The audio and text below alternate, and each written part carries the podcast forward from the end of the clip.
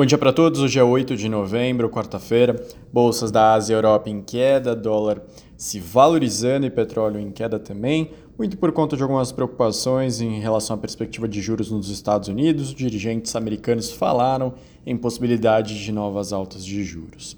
Hoje, na parte externa, a gente tem varejo da zona do euro recuando, 0,3 em setembro contra agosto, os dados são da Eurostat, resultado veio abaixo da previsão de queda de 0,2. Na comparação anual, as vendas do varejo contraíram 2,9. A inflação desacelerou na Alemanha, a Destats apontou um CPI de 3,8, estava em 4,5 no mês de setembro, foi para 3,8 no mês de outubro, na comparação mensal ficou estável. E o varejo recuou na Itália 0,3, o mercado estava com 0,2. Aqui no Brasil, lembrando que ontem foi um dia bom para o Brasil por conta da reforma tributária avançando sua tramitação no Senado, hoje deve ir a plenário e depois segue para a Câmara dos Deputados com as mudanças que foram feitas no Senado. Isso está impulsionando as bolsas, a bolsa como um todo, sensação que vai trazer um impulso positivo, e também a fala do presidente do Banco Central, Roberto Campos Neto, garantindo que pense em mais altas de 0,5 e isso alivia para aquelas empresas mais endividadas. Teve muito resultado de empresa, é uma semana extremamente cheia de resultados. Vou comentar rapidamente de alguns. Os eventos impulsionaram o resultado do Iguatemi, que também conseguiu aumentar a taxa de ocupação em 93,4, um ponto percentual em relação ao segundo trimestre.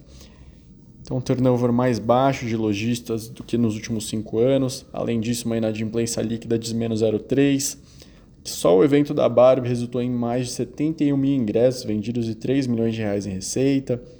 Houve movimentação de nove lojas no Guatemi São Paulo, que rendeu 22 milhões em revenda de ponto.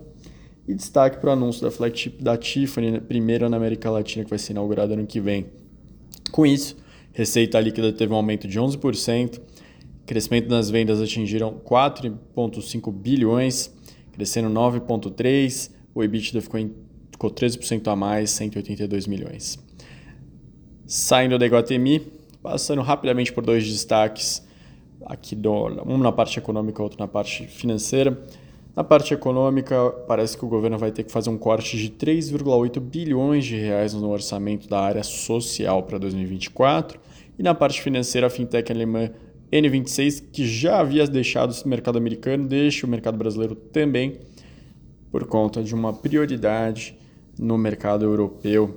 Então ela deixa pouco mais de dois anos depois de, de iniciar suas operações aqui. A Redditor também divulgou resultados. A Redditor teve um lucro de 760 milhões.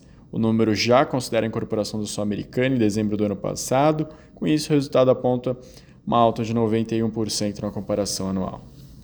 O lucro líquido ficou em 811 milhões, já, já ajustado, e EBITDA em 1,9 bi. Se a gente olhar para alguns dados operacionais, ela alcançou um volume de pacientes de 707 mil, queda de 2,4% na comparação com o segundo trimestre, a taxa de ocupação de leitos em 80,1%. Segundo a Redditor, a Sul América teve uma sinistralidade de 86,1% entre julho e setembro, melhora de 1,2 percentual. A base de beneficiários de saúde e odonto cresceu 2,3% a 5 milhões. Indo agora para a Arezzo, a Arezzo vendeu menos peças, mas lucrou mais.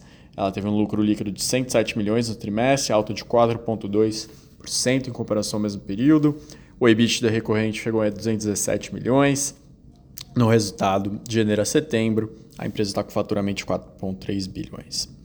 E uma empresa que também está na nossa carteira de recomendada, que é a Direcional, a Minha Casa Minha Vida impulsionou a direcional. O lucro líquido atribuído aos controladores foi de 68,8 milhões, alta de 10,4 em relação ao ano passado. O EBITDA chegou a 125 milhões, margem bruta subiu 0,5 para 34,5%. A Minha Casa Minha Vida ajudando bastante o resultado dela. Também saíram resultados da Cura e a mesma coisa foi verificada. Uma boa quarta-feira para você e até mais.